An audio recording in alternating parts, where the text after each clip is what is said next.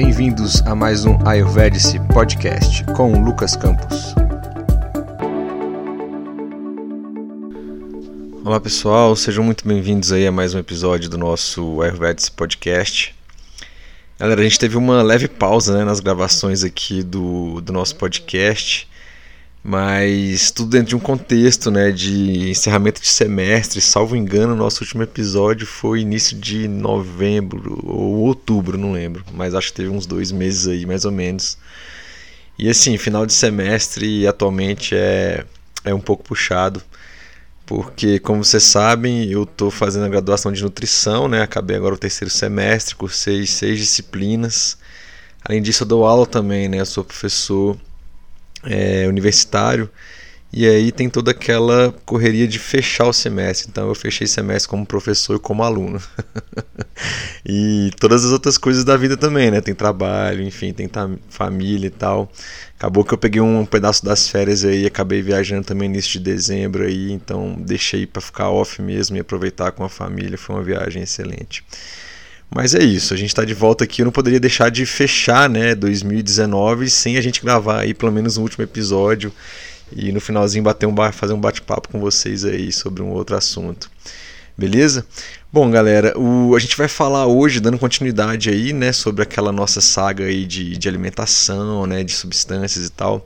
A gente vai falar hoje sobre um conceito muito importante no estudo da, da alimentação, né, das plantas medicinais, né, da Vaguna, da Vaguna aqui no, no Ayurveda, que é o conceito de vipaka, né? ou o efeito pós-digestivo. Beleza? Então a gente come alguma coisa, tem um efeito ali, tem uma digestão, e depois existe um, um outro efeito, um outro impacto de todas as substâncias que a gente é, faz utilização. Mas antes, como sempre, né, que não poderia deixar de ser diferente, a gente vai entoar o nosso mantra aí. Então, nosso último mantra, o último momento de mantra de 2019. Então, com o intuito aí da gente poder estar tá receptivo a esse conhecimento, a mais a esse tópico de Ayurveda, para trazer um pouco mais de consciência para as nossas vidas, trazer mais saúde. Acompanhe mentalmente o mantra. Ragadirogan satatan shaktan asheshakaya prasutan asheshan autsukya mohara chidam jaghanan yopurva vaidyaya namostu tasmai Om Triambakan Yajamahe Sugandim Pushti Vardanan Uruvarukamiva Bandhanam Mrityormukshiyamamritate Namami Dhanvantari Madri Deva Shura Shurair Vandita Padapadma Loke Jararuk Bhayamirutyunashanam Datharamishan Vividhal Shadinam Datharamishan Vividhal Shadinam Om Shanti Shanti, Shanti, Hari Om. Tatsat. Namastê. Bom, pessoal, vamos falar então sobre Vipaka, que é o efeito pós-digestivo. Só para a gente contextualizar aqui, pessoal, a gente falou que tem os raças, né, que são os seis sabores que a gente viu, tá? Eles podem ter aí um efeito de longa duração sobre os doshas, então criando ações terapêuticas ou de desequilíbrio no corpo e na mente. A gente já viu em alguns podcasts sobre isso, né, mais especificamente o episódio 27 e 28. Então cada um desses sabores aqui, é, eles possuem componentes né, físicos e psicológicos que irão para aparecer com seu uso frequente.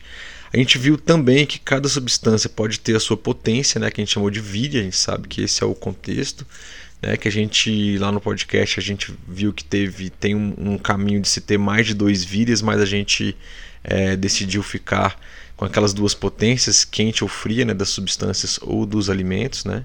Apesar de ter outras abordagens, a gente citou os clássicos aqui do Ayurveda, e cada sabor, né, tem relação com essas potências que impactam no dosha também, né?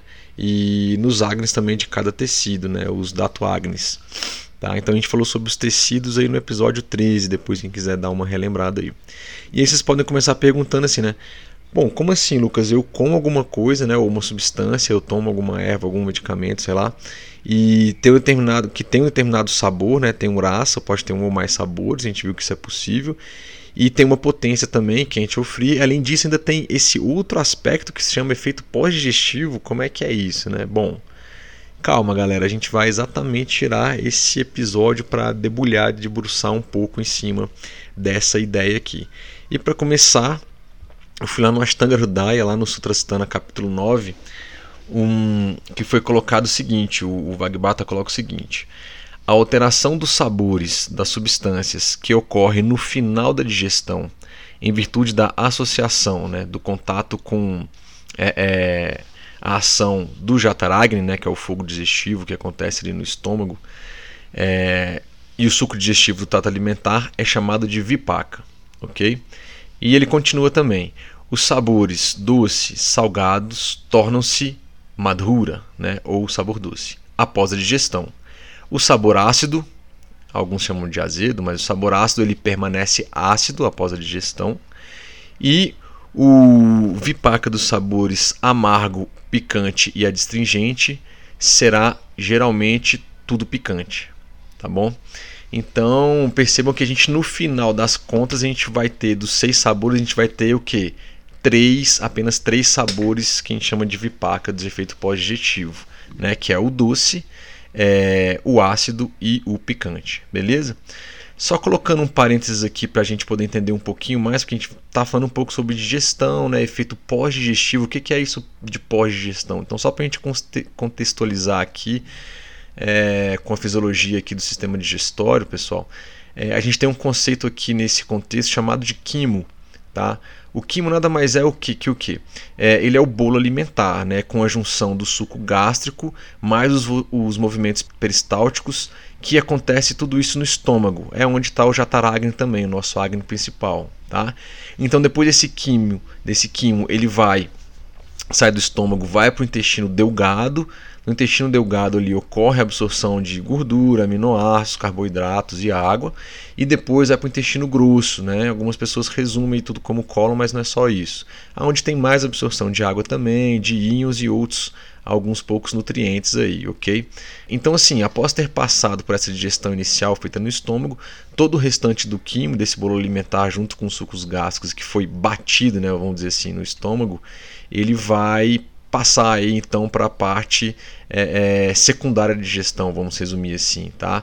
Que é onde o Vipaka vai atuar, ok? Então, quando a gente está falando de Vipaka aqui, é tudo que já passou do estômago ali para frente, tá?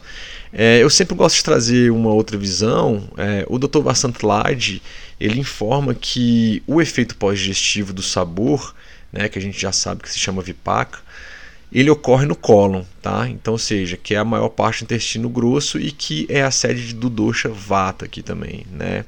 E vai ter uma ação nas excretas do nosso corpo, né? Então, é, ele vai determinar ou vai ter um impacto óbvio aí na questão de urinas, fezes suor. A gente também já falou sobre isso no Ayurveda, essas excretas aí, ele, ela é chamada de malas, ok? E resumindo, a gente então tem o que o efeito pós-digestivo ele produz nutrição a nível dos tecidos também e a nível celular, como a gente vai ver um pouquinho mais na frente, beleza? E o que o Dr. Vasantilade comenta aqui, né, pessoal, realmente bate com a questão da fisiologia moderna, né? Também que ele informa, por exemplo, que é no intestino grosso ali que o que não foi absorvido ele vai se misturar ainda mais à água para formar o bolo fecal. Né, e tem a ver com os malas que a gente já é, explicou sobre isso aí na questão quando a gente falou de, dos dados, tá? O bolo fecal que são as fezes que são um dos tipos de excreções que a gente tem no Ayurveda, né? Que também tem a questão aí da urina, tem a questão também é, do suor, como eu já disse ali. As fezes, pessoal, só por curiosidade, ela é composta 75% de água e 20%, 25% de matéria seca. Desses 25% de matéria seca é composto o quê? 30% de bactérias mortas de 10 a 20% de gordura, de 10 a 25% de matéria inorgânica, de 2 a 3% de proteínas e 30% de restos ingeridos de alimentos. Tá? Então essa é a composição geral das fezes, que a gente sabe que ir ao banheiro é, todo dia na visão do Ayurveda é muito importante, é muito bom e isso pode significar você ir ou não ao banheiro todos os dias, por exemplo, como é que está o seu Agni, tá bom? Então é aqui no intestino grosso também onde há uma grande absorção de água e metabolização da vitamina K, por exemplo, né? A vitamina K é uma de uma importância fundamental, por exemplo, na coagulação sanguínea, beleza? Mais que isso, então, pessoal, o Vipaka ele vai ter uma ação nos sete tecidos, né? Como eu acabei de citar um pouco antes aí também. E principalmente há uma atuação a nível celular, né? E algumas pessoas falam, pô, a nível celular, exatamente, porque depois que tudo que passa lá do, do estômago na digestão primária ali, com o Jataragni, a gente vai começar a ter toda uma quantidade de absorção de vários tipos de nutrientes, de vários tipos de coisas a partir do nosso dos nossos intestinos, ok? E aí vai ter uma distribuição geral, né, a nível celular e a nível de tecidos aí, sistemas, ok? Então a gente pode resumir o seguinte: quais são os vipacas dos sabores, Lucas? Vamos lá. Por sabor doce, o vipaca, ou seja, o efeito pós-digestivo também vai ser doce. O sabor salgado, ele também vai ter um vipaca doce, ok? O sabor ácido vai se transformar em ácido. O sabor picante continua picante, o sabor amargo vai se transformar em picante com relação à vipaca e o adstringente também vai ser picante com relação ao vipaca, o efeito pós-digestivo. É o que está escrito ali no texto clássico, tá? E só para a gente relembrar, eu devo passar isso também pelo menos mais uma vez. Então a gente tem que o Vipaca acaba levando as moléculas de comida, né, água e ar para a membrana celular, pessoal, em conjunto com butaagni, né? Ou seja, são os agnes responsáveis aí, vão resumindo, é, por separar os cinco, os cinco elementos da natureza. A gente teve um podcast que falou sobre isso também é, dos alimentos, né? A sede aí desse butaagni é no fígado, do fígado, fígado, do fígado e tem uma interação óbvia com a digestão primária no estômago e jataragni. Então, o agni que está em cada membrana celular, que é chamada de pilo agni, vai escolher as moléculas apropriadas que vão fazer parte da célula, né? Só lembrando que a membrana celular, pessoal, a membrana plasmática, tá? Ela meio que faz ali um papel de, de um guarda, né? O que, que entra ou sai da célula, né? Então, essa mesma ideia acontece com os tecidos também. A gente viu que são sete, a gente sabe que são sete tecidos, onde os dato agnes, né? Cada tecido também tem um agne. Eles vão selecionar os nutrientes necessários para a nutrição dos respectivos tecidos, né? Sendo trazidos aí pelo vipaca, então. Então, eu tenho a digestão primária e na digestão secundária, como quando essas é, moléculas, nutrientes, etc., água, etc., começam a se espalhar pelos tecidos aí e chegar até o nível celular, eu vou ter esses agnes aí, piloagni com relação à, à célula em si e os datoagnes com relação aí aos tecidos do corpo. E eles vão dizer o que, que entra e o que, que não entra. E óbvio, se você come alguma coisa salgada, por exemplo, no final aquilo vai ser transformado num vipaca doce. E vipaca doce a gente sabe que vai ter pode ter, por exemplo, em excesso um incremento de cafa, por exemplo. Ok? Então a gente começa a fazer aquelas correlações dos sabores com os doces também, então a gente não perde nada, ok? Vamos continuar depois o detalhe um pouquinho mais isso aí para vocês. E aí então onde entra né, o efeito pós-digestivo? Né? É, na nutrição a nível celular e nos tecidos, como, como, a gente acabou de falar. Então aqueles seis sabores ali presentes nas substâncias que a gente ingere diariamente, galera, no final das contas vão ficar somente como três sabores é, pós-digestivos. Tá? Como eu disse, vou repetir, doce, ácido ou picante. Né? E serão eles que vão nutrir as células do seu corpo e os tecidos do seu corpo. Então, resumindo aqui, a gente tem que o efeito pós-digestivo produz um dato paca, né? ou seja, produz uma nutrição a nível de tecido, no caso de dato paca, e pilupaca, que é a nutrição a nível celular. Beleza? Então, só detalhando aqui rapidamente o que cada um desses vipacas traz aqui para o nosso corpo, para os doces, galera. Então, um vipaca doce ele lembrando que é um efeito pós-digestivo. Quem pode se transformar em vipaca doce? É o sabor doce ou o sabor salgado. Em um segundo momento, vai tudo isso aí vai ter um vipaca doce. O que que isso vai promover? Promove um crescimento e funções anabólicas do corpo, então vai incrementar o dosha kapha, por exemplo, como a gente falou. Ajuda também a eliminar as fezes, urina e suor. Então, por exemplo, comidas muito salgadas ou doces, elas têm o efeito de causar um anabolismo no corpo podendo levar, por exemplo, a obesidade, diabetes, hipertensão arterial, se usados em excesso. Ok? Mas se o seu corpo você está precisando, por exemplo, de, de crescimento, precisando de nutrição, então nesse caso você deve usar os sabores doces salgados, que vão ter um vipaca doce, e aí vai promover nutrição, vai promover funções anabólicas do corpo e crescimento, se for o caso. Então você, a gente tem que começar a observar, lembra do conceito de Shamanya Vishesha Siddhanta? Oposto, oposto trata o oposto, semelhante aumenta semelhante, né? Então, a gente tem sempre que ter isso em mente, é importante. Bom, com relação ao vipaca ácido, qual é o sabor que pode se transformar num vipaca ácido, né, um efeito pós-digestivo como ácido. Somente o sabor ácido. Tá? Então, o sabor ácido, você come alguma substância ou alimento ácido, depois que ele for feita a digestão, numa, num segundo momento, ele vai, na verdade, chegar para alimentar ali as células e os tecidos como um sabor ácido mesmo. E aí a gente viu que o sabor ácido ele promove ações metabólicas no corpo, logo ele vai aumentar o dosha pita, ok? E faz com que é, as fezes diminuam, faz com que a urina fique mais ácida, assim como as fezes também, o suor e outras secreções do corpo se ele tiver em desequilíbrio, ok? O vipaca picante, turma, eu tenho que três sabores podem se transformar num vipaca picante. O próprio sabor picante, o sabor amargo e o sabor adstringente. Né? Então esse vipaca picante ele aumenta a atividade catabólica, né, de quebra do corpo aí, né, de é, que por sua vez vai aumentar o dosha vata, né, de movimento, de quebra. Pode provocar constipação, pode bloquear o fluxo, por exemplo, das é, excretas corporais, como a gente sabe que pode ser suor, pode ser urina, pode ser fezes, ok? Dependendo do, do contexto. É, o vipaca do sabor picante ele pode ter impactos diferentes, pessoal. Isso é muito importante, dependendo da origem e natureza do sabor. Né? Então, se a origem do sabor foi uma substância picante, eu vou ter um vipaca picante, mas que vai ter um tropismo por certas coisas, certos acontecimentos no meu corpo. Se eu tenho a origem é, do meu vipaca picante pelo sabor amargo, eu vou ter um tropismo por determinadas outras coisas que vai acontecer no meu corpo. E com sabor astringente a mesma ideia. Então, por exemplo, o vipaca que provém das substâncias com sabor picante, tá? tendem a causar, a causar mais hemorroidas, irritação, ressecamento do colo e problemas de irritabilidade de pele. Tá? Então a pessoa comeu alguma coisa com sabor picante, o efeito pós-digestivo é picante, mas com tropismo aí por, por questões de hemorroida, irritabilidade, ressecamento do colo e problemas de pele, beleza? Já o vipaca derivado das substâncias originárias amargas, ele vai ter um efeito antitérmico, né? um de esfriamento, vamos dizer assim. Né? Sendo que vai ter um forte impacto aí no sistema reprodutivo, diminuindo muitas vezes a formação de esperma e também tendo uma diminuição da libido, ok? E por fim, o vipaca que vem das substâncias do sabor adstringente, é, é mais provável que provoquem aí a questão de fissuras, fístulas, osteoporose e dores nas juntas, beleza?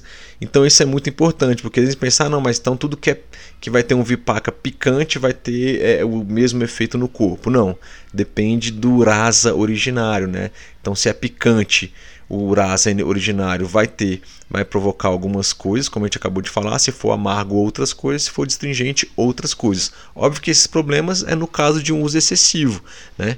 É, lembrando que a ideia é que a gente tenha, né, todos os sabores é, nas, nossos, nas nossas alimentações, né?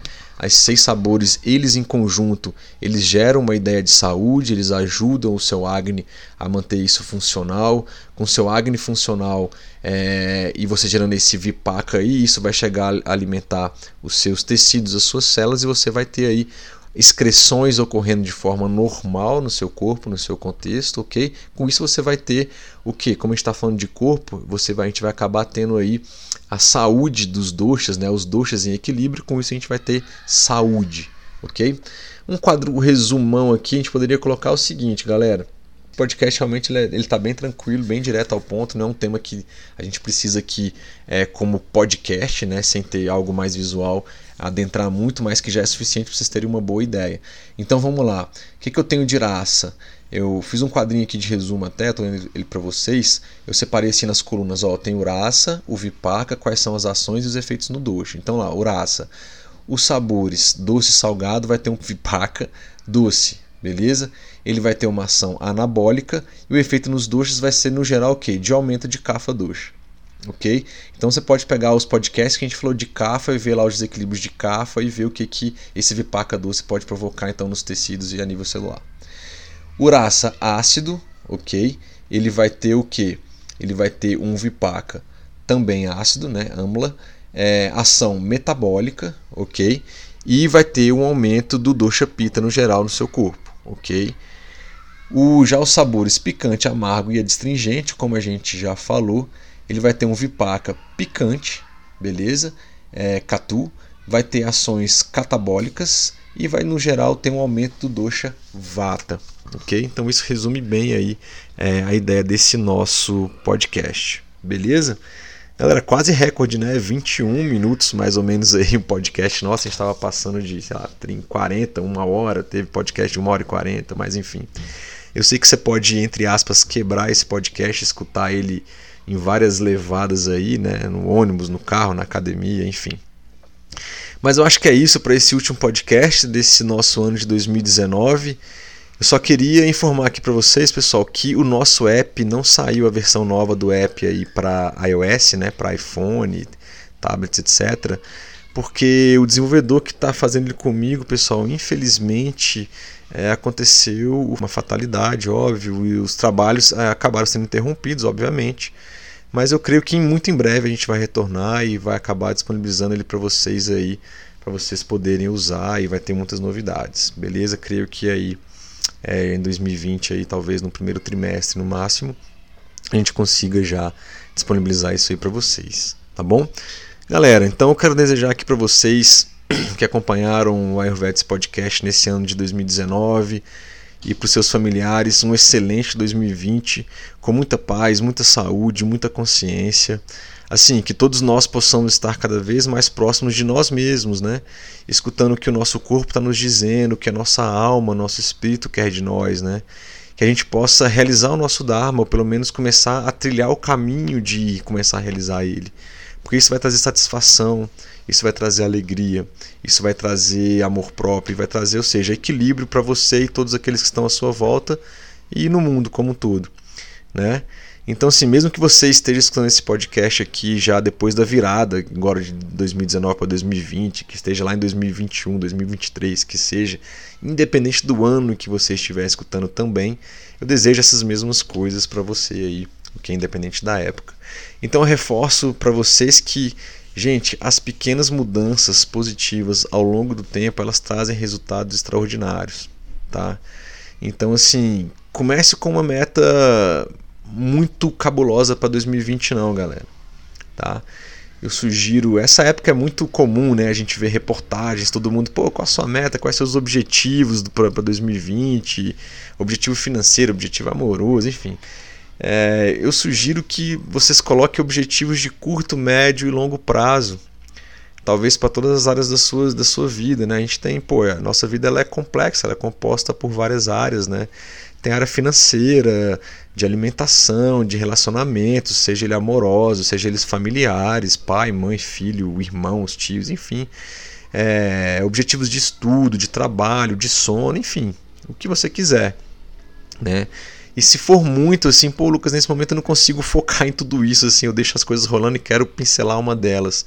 Tudo bem, escolhe uma dessas áreas que para você acha que vai ter um impacto mais positivo aí para o próximo ano, sem deixar soltas as outras áreas, né? A vida é uma rede que a gente não pode assim é, desfocar muito de uma coisa e largar ela completamente, né? Então isso aí é, a, se você mexe num ponto, o outro ponto acaba sendo impactado. Se você melhora um ponto, o outro ponto também acaba sendo impactado positivamente, né? Então a vida é essa beleza, esses desafios, né? De ao mesmo tempo a gente ter que lidar com várias coisas, a quantidade de coisas e quais são é de cada pessoa, de cada um, em cada momento da vida, e conseguir se manter saudável né? E sem perder a alegria de viver, sem perder a vontade de viver, né? De conquistar as coisas, de se superar, enfim, de ajudar o seu próximo, de fazer o bem, né? E sem desafios, né, pessoal, e talvez às vezes algumas perdas, entre aspas, e derrotas, muitas vezes a gente não cresce. Então, muitas vezes as pessoas falam: ah, mas esse ano foi assim, assim, eu perdi muita coisa, eu tive muitos desafios, eu não consegui realizar tudo aquilo que, que eu queria. Pô, mas dá uma, uma paradinha e observa, né? abençoe e ressignifique o que, que esses acontecimentos é, que talvez não foram bons, entre aspas, aqui na sua vida em 2019 o que, que eles estão querendo dizer para você, né? A gente consegue fazer isso a gente tirar um tempo só pra gente mesmo, é aquele tempo de meditação, aquele tempo do silêncio. As pessoas que tendem a fazer isso mais vezes, tem gente que faz todos os dias, tem gente que não consegue fazer todos os dias, mas quem tem uma tendência de parar para ter um silêncio e conversar consigo mesmo é, durante ao longo do tempo, dos anos, essas pessoas vão fazendo isso de forma diluída né, no ano. Então não precisa pegar o último dia do ano e dedicar para um silêncio geral e, e tentar verificar. Você não vai lembrar de tudo que aconteceu, você vai lembrar dos principais é, é, fatos, né? Mas tenta ressignificar, tenta ver o lado positivo no sentido do que, que aquilo está querendo te mostrar, ou o que, que você teve que fazer que às vezes cresceu com relação a essas perdas e derrotas, entre aspas. Né? Por isso que eu falo entre aspas, beleza? Então, para quem está nos acompanhando aqui, a gente sabe que o Ayurveda traz várias coisas práticas né, que a gente pode fazer para ter mais saúde e felicidade. Né? Eu sugiro a leitura aqui dos dois primeiros capítulos do Ashtanga Hridaya, tá? É, lá no Sutrastana. Se você conseguir ler, entender e seguir o que está ali, pessoal, sua vida vai mudar completamente. Eu sugiro também aqui com relação aos nossos podcasts que vocês escutem novamente os episódios 22, 26 e 30 Lá eles agregam muito conhecimento do que a gente já falou, né? Porque às vezes um episódio ele fala de um item específico e nesses três aí particularmente eu acabei juntando para dar uma palestra ou falar sobre um tema específico, eu tinha que relembrar e rememorar muitos outros. Então eles acabam agregando. O episódio 30, por exemplo, foi o que a gente falou sobre depressão na visão do Ayurveda. Né? Então, assim, lá tem várias informações e várias dicas que podem e devem ser aplicadas também para as pessoas que não estão com depressão que se você usar aquelas dicas lá, você vai fortalecer ainda mais a sua vida, né? É, então, sim, é, eu recomendo bastante, ok? Mas como eu disse, assim, coloque objetivos, pessoal, claros aí para o próximo ano, tá? Acaba assim, eu, eu, dou, eu dou aula na faculdade de gerenciamento de projetos, né? Eu tenho um MBA também nessa área, uma pós-graduação nessa área. É, e tenho atuado também como gestor de projetos, né? Sou supervisor de TI, é, onde eu trabalho, enfim. Então eu acabo tendo uma certa experiência nisso. Então, assim, quando a gente vai fazer um projeto, né, qualquer, que, qualquer que seja, a primeira coisa que a gente estabelece é qual é o objetivo daquele projeto. Isso tem que estar tá bem claro. Né? Então a gente coloca, a gente brinca com um termo que assim, o objetivo daquele projeto ele deve ser smart. Né? Essa palavra é, quer dizer esperto em uma livre tradução em inglês, a palavra smart, mas só que aqui é um acrônimo, né? ou seja, cada letrinha, a palavra, a letra S, M, A, R, T, quer dizer alguma coisa. Eu quero trazer rapidamente aqui para vocês o que cada uma delas aqui quer dizer, que às vezes você pode conseguir montar agora para esse próximo ano, logo depois que virar o ano, alguns objetivos smart para você, que aí você não vai ter dúvida nenhuma do que você precisa fazer e como fazer aquilo. Então, por exemplo, a letra S né, do smart, esse smart começa com a letra S, tá? É, ele, peraí que meu monitor disse aqui que vai desligar, galera. do nada aqui o bicho falou que vai desligar para poupar energia. Deixa eu mudar de tela logo aqui, antes que bloqueie todo o nosso podcast de uma vez. Bom, aqui já mudei aqui para outro monitor. Então esse S aí do do smart quer dizer que tem que ser algo específico o seu objetivo. Né? Ou seja, ele não pode ser algo que você não tenha é, é, capacidade de dizer exatamente o que tem que ser feito. Tá? É, a letra M quer dizer que esse objetivo ele tem que ser mensurável de alguma forma. Né? Você tem que saber medir é, esse seu objetivo para dizer aonde você quer chegar. Né? Então você vai medir assim, é quantidade de quilos, é quantos quilômetros você vai correr, é quantas horas de sono você vai dormir. Então você tem que dizer exatamente o que, que é. Daqui a pouco a gente vai fazer um exemplo aqui completo. A letra A, né, já falamos da letra S, M, agora estamos na letra A. Nesse contexto originalmente se remete à palavra em inglês, né, que é achievable, né? Ou seja, deve ser um objetivo atingível, algo que é alcançável Não adianta você colocar um objetivo também que você fala, cara, é, eu não consigo fazer isso nesse em determinado prazo, né? Mesmo com essa mensuração. Então, sei lá, um exemplo bem tosco aqui, ah, eu quero começar a nadar 3 km amanhã. Cara, é específico, é. Eu consigo mensurar? Sim, 3 km, mas isso aqui é realizável? Né? Isso é atingível? Não é. Se eu não estou acostumado a nadar pelo menos 2 km, 2 km e meio, se eu tentar talvez nadar amanhã 3 km, eu, eu não vou conseguir. Isso pode me trazer uma frustração. Então a gente tem que jogar uma luz nisso aí também. Ou se eu conseguir, pode ser que aquilo gere para mim um dano físico ou mental muito grande, que para eu me recuperar, eu nunca mais vou querer fazer aquilo, por exemplo, me afasto de um objetivo que se eu fosse indo conquistar ele devagar com, com objetivos menores ou metas menores, eu conseguiria chegar ao longo do tempo. Beleza? Esse significa a letra A aí do SMART. Agora a letra R aqui quer dizer que tem que ser algo relevante. Galera, realizar algo que não seja é, relevante para a gente, para nossa vida, né? E se ainda mais aquilo impactar a gente e aqueles que estão à nossa volta, é excelente, né? Sensacional. Ou seja, que esse seu objetivo ele tem que ter uma relevância na sua vida.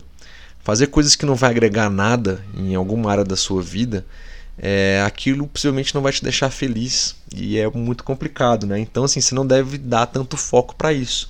Tenta achar um objetivo aí para o próximo ano que você sabe que aquilo vai ter um impacto e vai ser bem relevante para sua vida. Né? As empresas fazem isso, ela não cria um projeto que não vai ter uma relevância, um retorno para aquela empresa de acordo com os objetivos, é, é, vamos dizer assim, estratégicos da empresa. Isso também é aplicado na nossa vida pessoal. Você vai fazer alguma coisa que não tem um retorno para você, talvez para os seus que estão aos seus lados, ao seu lado, sua família e tal. Ou às vezes tem que ser um objetivo pessoal mesmo, que vai me trazer um, um, benefício pessoal meu, que dependendo do resultado que vai acontecer, aquilo traz um, um ganho para todo mundo que está à minha volta, para minha família, por exemplo. Beleza? Então esse é o R, tem que ser relevante. E a gente tem o T de smart. Né? Esse T aí quer dizer que se remete a time, a tempo, ou seja, qual é o prazo que você vai, vai querer realizar ou ter o resultado daquele seu objetivo. Né? Então, por exemplo, no contexto que a gente está falando aqui, seria um objetivo para 2020, para o ano que vem. Não é um objetivo a longuíssimo prazo, né? Mas dentro desse 2020 você pode ter ainda assim de subdivisões de ter objetivos de curto, médio e longo prazo. Então, se eu pegar os 12 meses e dividir para 3, eu vou ter quadrimestres, né? Ou seja, a cada quatro meses aí eu teria um objetivo. Então, por exemplo, objetivo de curto prazo é você é, colocar que vai fazer alguma coisa até o final de abril de 2020. De médio prazo, por exemplo, seria até de janeiro a agosto de 2020 você ter conquistado esse outro objetivo que exige um pouco mais de tempo. E de longo prazo, até o dia 31 de 2 de 2020. Olha que bacana. Talvez ano que vem você mande alguma mensagem dizendo que conseguiu fazer, criou três objetivos diferentes, de médio, curto a longo prazo, e aí manteve eles. Lembrando que se você consegue atingir o objetivo de curto prazo, e se for algo benéfico, você mantenha isso né, para frente. Vai virar uma rotina sua, dependendo da situação. Né? Às vezes você conquista alguma coisa e aquilo é suficiente você cria um novo objetivo. Tá bom? Não é obrigatório, pessoal, mas algumas pessoas, alguma literatura, às vezes coloca pra, é, diz gente colocar um Czinho no final, aí fica Smartic. Né? Esse Czinho é, ele quer dizer de custo, beleza? Ele quer dizer, ele tem a ver com custo. Ó, o monitor acabou de, de desligar aqui, eu fiquei no principal do, do notebook. Ainda bem que eu fiz aquela mudança. Mas como eu estava dizendo, esse C quer dizer a custo. Quer dizer que você pode ser que para atingir algum objetivo que você fez, você vai ter algum valor financeiro, um custo de alguma coisa envolvido para você conseguir atingir isso. Não necessariamente, né? Então você tem que levantar isso e verificar aí se você vai ter esse valor para atingir é, aquele objetivo que você colocou. E se às vezes é necessário ou não é, envolver o dinheiro, às vezes não necessariamente é. Então, assim, eu posso garantir para vocês que, contextualizando aqui no Ayurveda, galera, o que ele pede muitas vezes, né, é, é que assim, que você crie alguns objetivos, porque é, o Ayurveda ele lida muito com mudança de hábito, ele lida muito com as rotinas diárias. E às vezes a gente não está acostumado a fazer essas rotinas diárias ou tirar um hábito ruim da nossa vida. E quando a gente fala, faz algum podcast e aí a gente fala sobre introduzir alguma coisa, ou fala sobre tirar alguma coisa, sobre dormir melhor, ou sobre incluir exercício físico, por exemplo, se a pessoa que está escutando aquilo não tem isso claro ou não faz isso bem na vida dela, é, aquilo pode ficar um pouco confuso e ela não sabe como seria. Então coloca como objetivo. Eu acho que isso é válido, né? Então, assim, até desculpa um pouco essa, essa questão aqui desse, desse super parênteses que eu estou colocando aqui para vocês, mas eu acho que isso é importantíssimo e eu tenho aprendido cada vez mais. Quer dizer que eu, eu realizo, é, eu crio muitos objetivos e coloco todos eles de uma vez e consigo realizar? Não, eu vou baseado no meu contexto de vida, de família, financeiro, e aí eu vou medindo e vendo o que eu posso fazer e o que eu não posso fazer. Mas deve existir um certo desafio, sim, galera. Beleza? Um certo desafio, ele é sempre bom. Beleza? Então, assim, é, é, eu vi, inclusive, só para a gente finalizar mesmo, assim, que em uma reportagem bem recente aqui, o repórter, é muito comum, né, nesse fim de ano as pessoas perguntarem na rua, ah, e aí, você está passando Réveillon, sei lá, em algum lugar, e, pô, e quais são os objetivos aí para 2020, né? E ele perguntou para uma, uma pessoa, era uma menina, estava na praia, e ela falou, meu objetivo é emagrecer, guardar mais dinheiro e arrumar um namorado. Então, assim, são objetivos abstratos, né? A pessoa às vezes realmente ela quer aquilo, mas como de fato ela vai atingir aquilo? É claro que para uma reportagem ali de televisão, aquilo não daria tempo dela detalhar mesmo se ela tivesse o como realizar aquilo, né? Mas vamos pegar um desses exemplos aí, só criar um objetivo para a gente ter, terem noção como ele fica bem mais claro. Então, o objetivo ruim é ser, por exemplo, um objetivo ruim sem ser esperto, né? Sem ser aquele smart é o que? Quero para 2020 emagrecer. Ou seja, ele está muito pobre. Então, o objetivo mais esperto, um objetivo Ayurveda, se vamos colocar aqui, é o seguinte: olha que interessante fica. Eu quero emagrecer 8 quilos até o dia 31 de 8 de 2020, visando a diminuição de gordura corporal, melhoria da pressão arterial e aumentar a minha autoestima. Gostaria de um acompanhamento nutricional e me matricular na academia, e para isso teria disponível mil reais. Olha que sensacional, galera. Vamos ver se os elementos daquele objetivo tá nesse, nesse parágrafo aqui que eu acabei de dizer para vocês. Então vamos lá. Ele é específico? Sim, ninguém tem dúvida nenhuma que essa pessoa ela quer emagrecer. Ele é bem específico, tá? Ela quer emagrecer no geral, ok?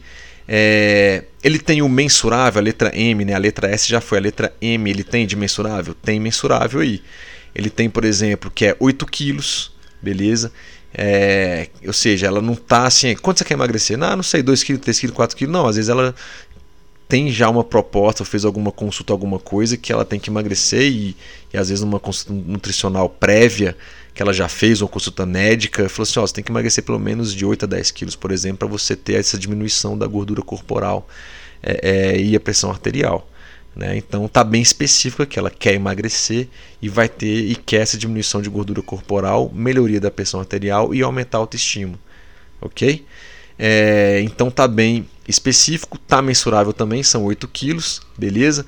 Tem a próxima aí, né? A gente já falou do S, do M, da letra A.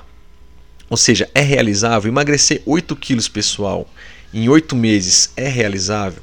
É bastante, galera, tá?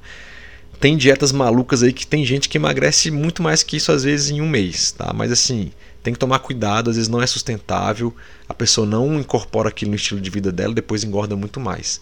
Então, esse é um objetivo relativamente bem tranquilo. Num prazo de oito meses, aqui vai ter uma média de um, diminuir um quilo por mês. Olha só que coisa de boa. Tem gente que lida bem com isso, tem gente que não lida bem com isso, acha que demora muito. Então, cada caso é um caso. Eu trouxe um exemplo para vocês só, ok? Ele é relevante? Ele é muito relevante.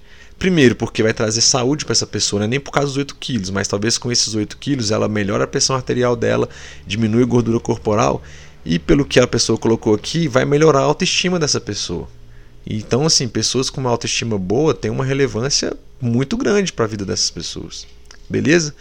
Aqui tem a letra T de tempo? Tem sim, colocou um prazo, 31 de 8 de 2020. A pessoa poderia ter colocado, não, 1 do 7 de 2020. Tá? É, quando eu coloquei 31 de 8 de 2020, é um objetivo aqui de médio prazo. Né? Vai levar aí 8 meses mais ou menos, ok? É, então tem um prazo sim, tá bem específico ali e tem um custo envolvido. A pessoa colocou aqui para esse exemplo que ela teria disponível mil reais para fazer essa mudança na vida dela de 8 quilos.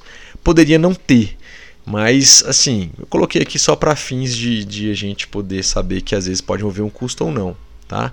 Então, assim, algumas pessoas podem falar, ah, Lucas, mas eu não tenho mil reais, eu não tenho duzentos, né? É, colocando esse contexto de mil reais, são na verdade, pessoal, 125 reais por mês, ou melhor, R$ 4,16 por dia. Então, se você parar às vezes de comprar sobremesa, né? Ou tirar do prato aquele supérfluo que você coloca, sabe que te faz mal para quem come fora aí, ou às vezes deixar de sair um dia do final de semana ou um final de semana por mês, você já consegue esses 125 reais. Então não é algo absurdo, né? E assim, eu quero eu que eu quero de vocês assim, é menos desculpas, né? Menos mimimi e mais ação. É sério isso. Tira o que está te, te, barrando e foca no objetivo. Você colocou o objetivo 8 kg até a data tal, porque isso vai ter uma relevância assim, assim, assado, num prazo tal, e eu tenho isso aqui para gastar com isso. Então, com esses mil reais de exemplo que eu fiz aqui, um cálculo bem michuruque rápido, o que, que dá para fazer com ele de certa forma? Cerca de 700 reais para academia nesses oito meses, ou seja, todos os dias. Por exemplo, aqui no DF, aqui em Brasília, a gente tem academia que estão cobrando mensalidade de 69 a 89 reais por mês para você ir de segunda a segunda. Né? Então eu coloquei aqui um custo aqui de 89 reais por mês. Nos oito meses aí vai dar mais ou menos 700 reais, 719. E 300 reais, dependendo da cidade, para você fazer uma ou duas consultas nutricionais aí e você avisa o seu nutricionista que você não tem a grana para fazer 3, 4, 5 consultas, que você vai fazer uma inicial e uma daqui a 3 a 4 meses. Não é o ideal, galera, mas é melhor do que não ter nada. Entendeu? Então, assim, menos desculpa e mais ação, beleza? Então, assim, talvez você faria as consultas nutricionais e a parte de exercício físico seria na rua mesmo, então você economizaria 700 reais nesses oito meses. A gente sabe que muitas cidades têm aqueles kits de malhação espalhados pela, pela rua, nas praças.